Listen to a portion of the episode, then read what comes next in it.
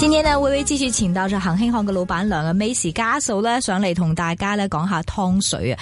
Mais 歡迎你，你好。前幾集咧 講下恒興行嘅創業啦、秘密啦、海味生意啦，點樣受大陸客影響啦咁。但係呢次我都係想講下湯水嗯，好啊，冇問題。啊、呃，這個其實現在是可能八九月份的時候，你覺得現在適合還有什麼樣的湯水？上次你你教咗我哋有好多唔同種類嘅去濕啊，嗰啲湯水啊，啊咩海底椰薏米花膠湯啊等等，又可以誒熱得嚟又可以潤嘅湯啊。嗯誒、今日有冇啲其他嘅湯水教我嗱，哋？今日我哋講一個咧都。誒、比較特別啲嘅，因為咧我哋前嗰幾集咧都講過啲去濕嘅嘢啦，咁、我哋今日咧講一啲咧消暑，嗯但又有益嘅嘢。嗯，咁我哋今日講咧就係冬瓜燉鴨湯啦，鴨湯係啦啊 OK，係啦。咁呢個咧湯咧係特別適合夏天嗯飲，因為咧可以有去濕同埋消暑嘅作用。祛濕加消暑。係啦，但好多人咧就以為咧，哇出汗就好噶啦，出一大身汗就好啊。咁但係其實咧，你知唔知出汗嘅時候咧，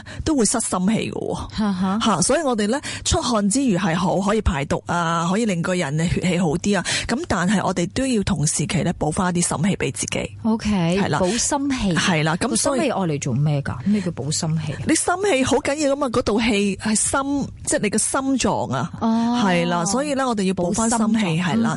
咁咧，所以我哋今日咧就用誒鴨啦。咁好多人咧就會話：，哎，鴨會唔會好毒㗎？係咪？其實好多人連鴨同我都分唔清嘅。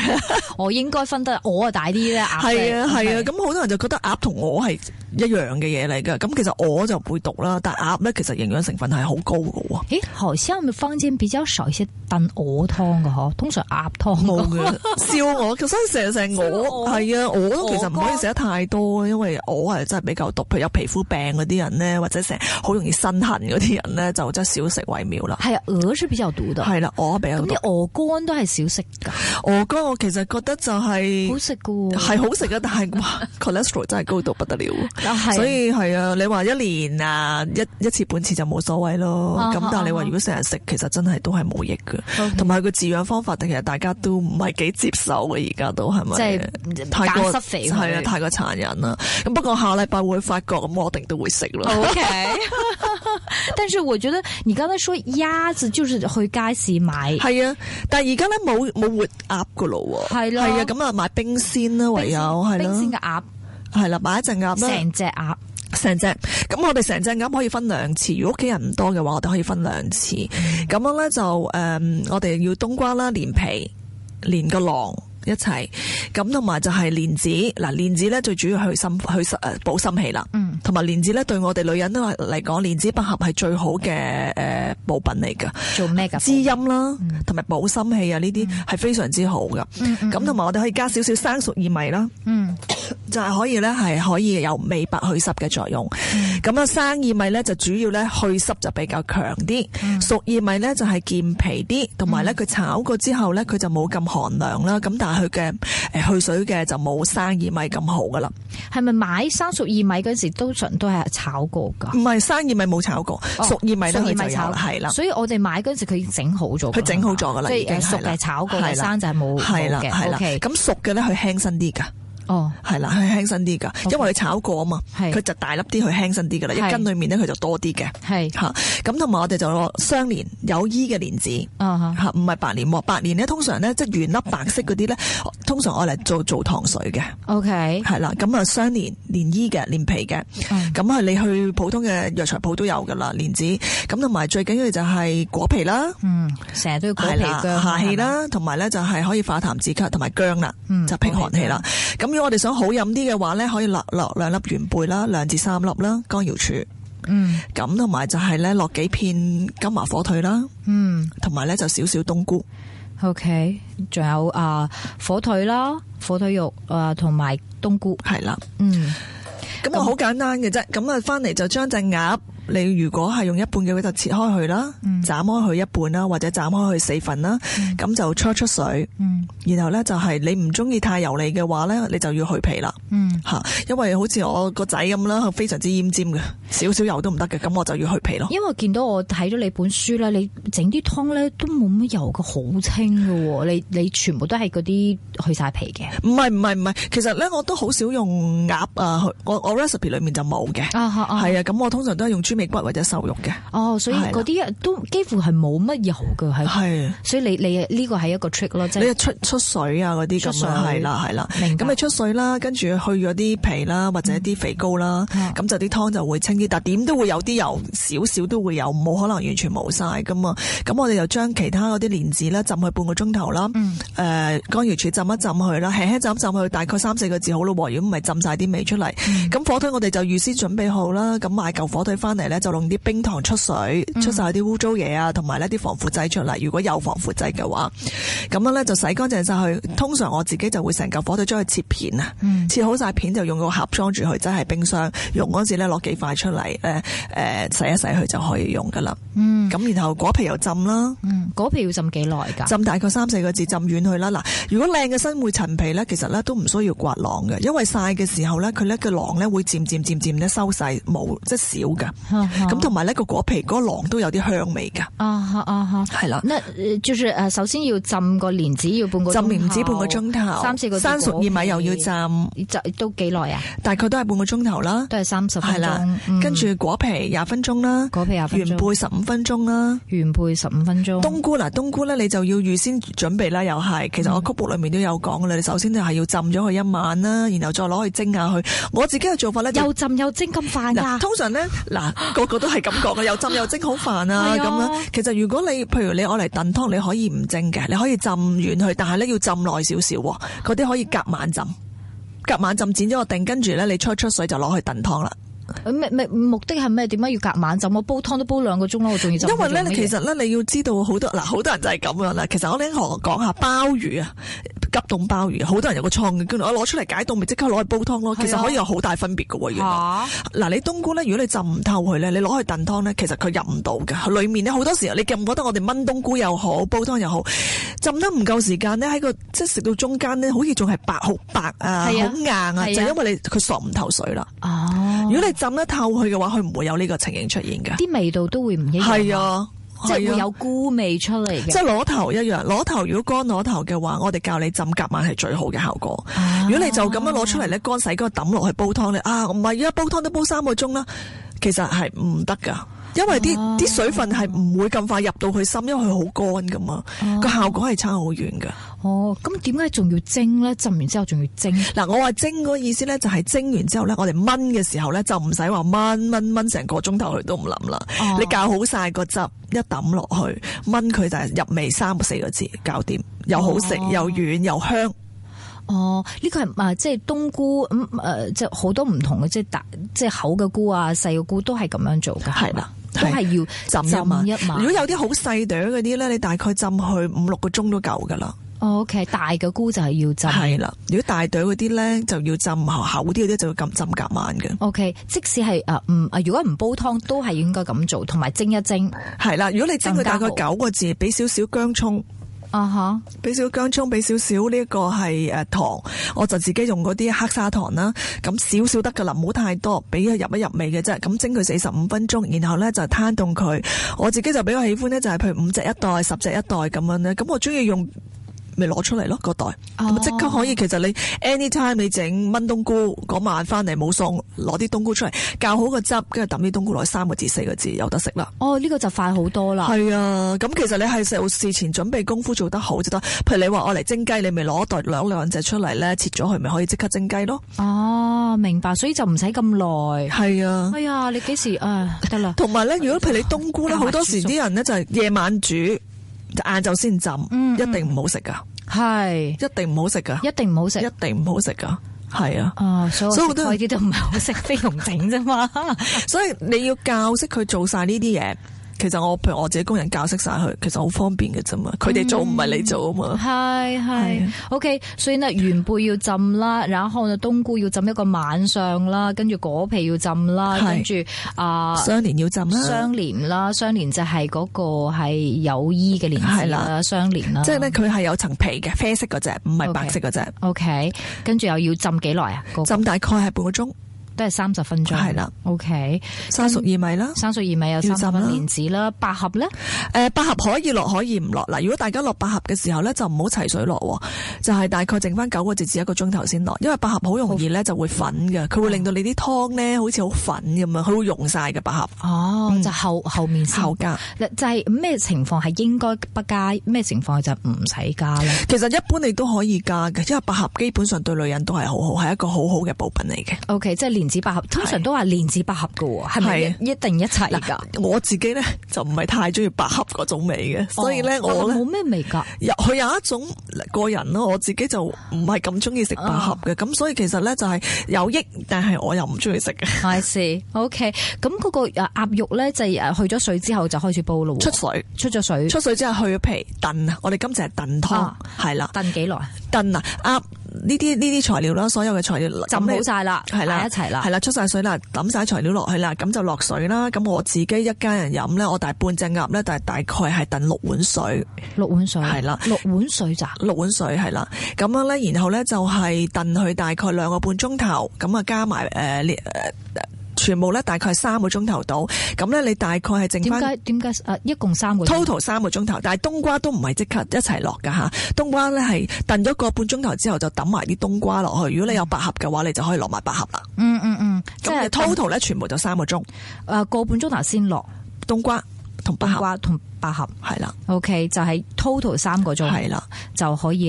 呢、個作用咧就係去濕消暑。係啦。咁同埋鴨肉咧，佢嗰個蛋白質咧都好高㗎。啊，咁尤其是適合咧，譬如有一啲咧體弱嘅人咧，譬如可能誒嗰排容易攰啊，或者係好辛苦啊，或者係有啲誒、呃老人家啊咁啦，呢、個係好適合噶。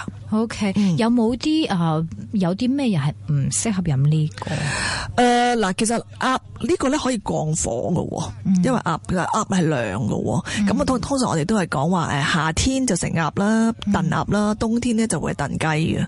哦，係咯，我就想問，唔係食雞？哦，O K，因為鴨咧冬天係係食冇唔雞燥噶，咁加埋冬瓜就更加啦。咁如果其實都冇乜冇乜話咩人係唔唔唔適合，如果譬如你好容易屙嘅人，譬如肚因為佢瀉，寒啊。就唔好食啦。嗯即係譬如你嗰排肚屙，你會更加屙得犀利。哦 係啦係啦但唯一啲啊鴨肉你食唔食㗎？鴨肉食好食嘅，即係等於咧我哋食嘅火乜嗰個誒冬瓜火鴨。腿係飯啊咁樣咯，啊哈其實有有陣時我都會燉咗之後咧，咁唔想煮咁多嘢咧，咪整啲米粉一一碗撈埋個湯，跟住就食埋啲鴨肉啊、冬瓜咁樣咯。 O K，和天呢，以個面先，佢話啊，我啊中意飲湯嘅，不過咧我煲咗湯咧，我隔一晚先飲，所以啲油咧咪可以即係撇開佢咯。係呢嘅，其啲得實唔得啊？其隔實一晚先飲湯。嗱，其實咧，通常我哋都唔飲隔夜湯。如果真係冇冇冇辦法啦，我一定要飲咧，最好咧將啲渣同湯分開佢，唔好啲湯浸住啲渣。點解？因為其實你而家睇到好多 report 出嚟就係話，如果浸得太耐嘅話咧，會有致癌物質啦。因為佢會隔咗嘢就唔係咁好，尤其是有菜啊、菜類、瓜類嗰啲，更加要隔起佢。 O、k 即係湯同埋炸分開炸分開，但係你通常就係一個湯一定係，我哋成家人一定飲晒。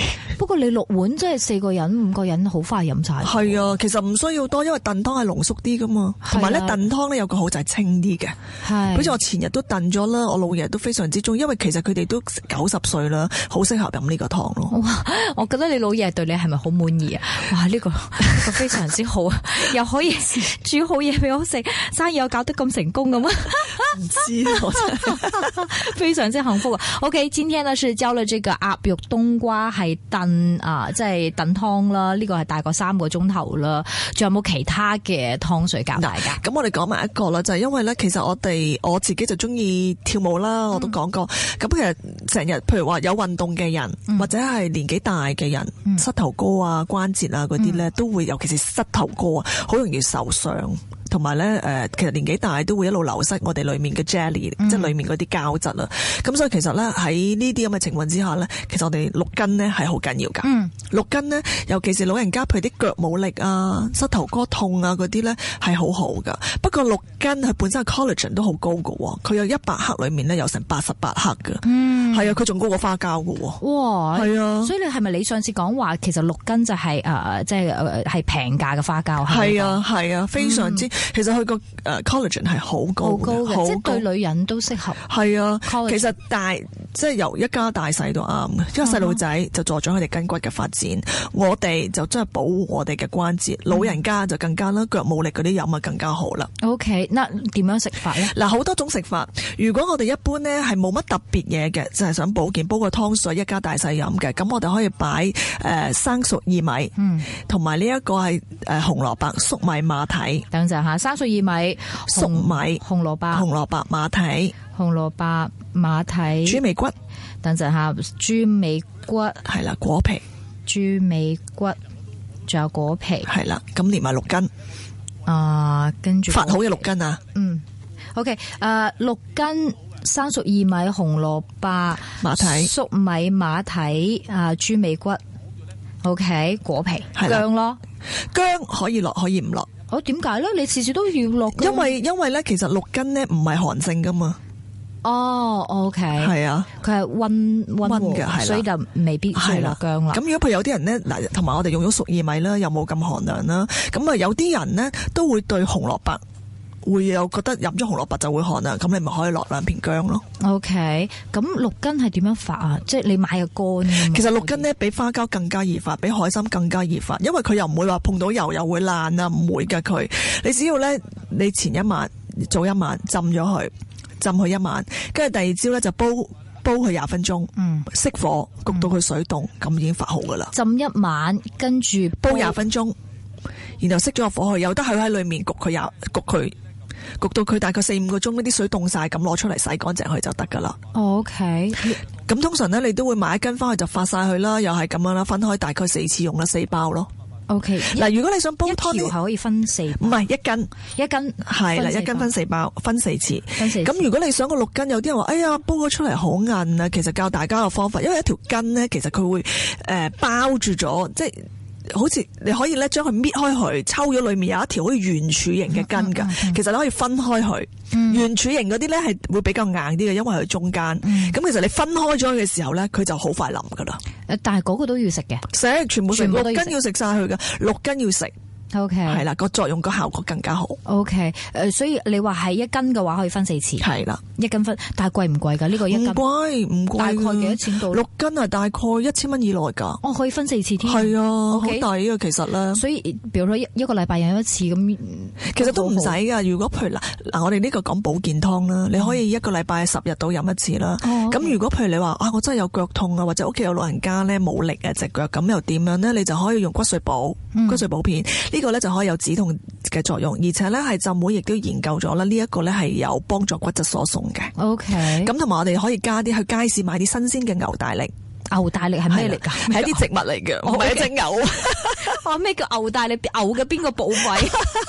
佢牛叫牛大力係啦，咁你買大概一斤。啊哈，吓咁啊整好晒佢，跟住咧又係咁樣出水啦，將六根，譬如你發好嘅六根咧，你冰咗噶啦，咁你攞出嚟出出水，抌晒落去，加埋豬尾骨，咁樣咧對呢個膝頭哥痛啊，同埋咧無力咧係好有幫助。 O K，但是你咁後生，加埋你細路仔啊，你老公都未到呢個 age，所以你主要係煲俾老爺奶奶食噶。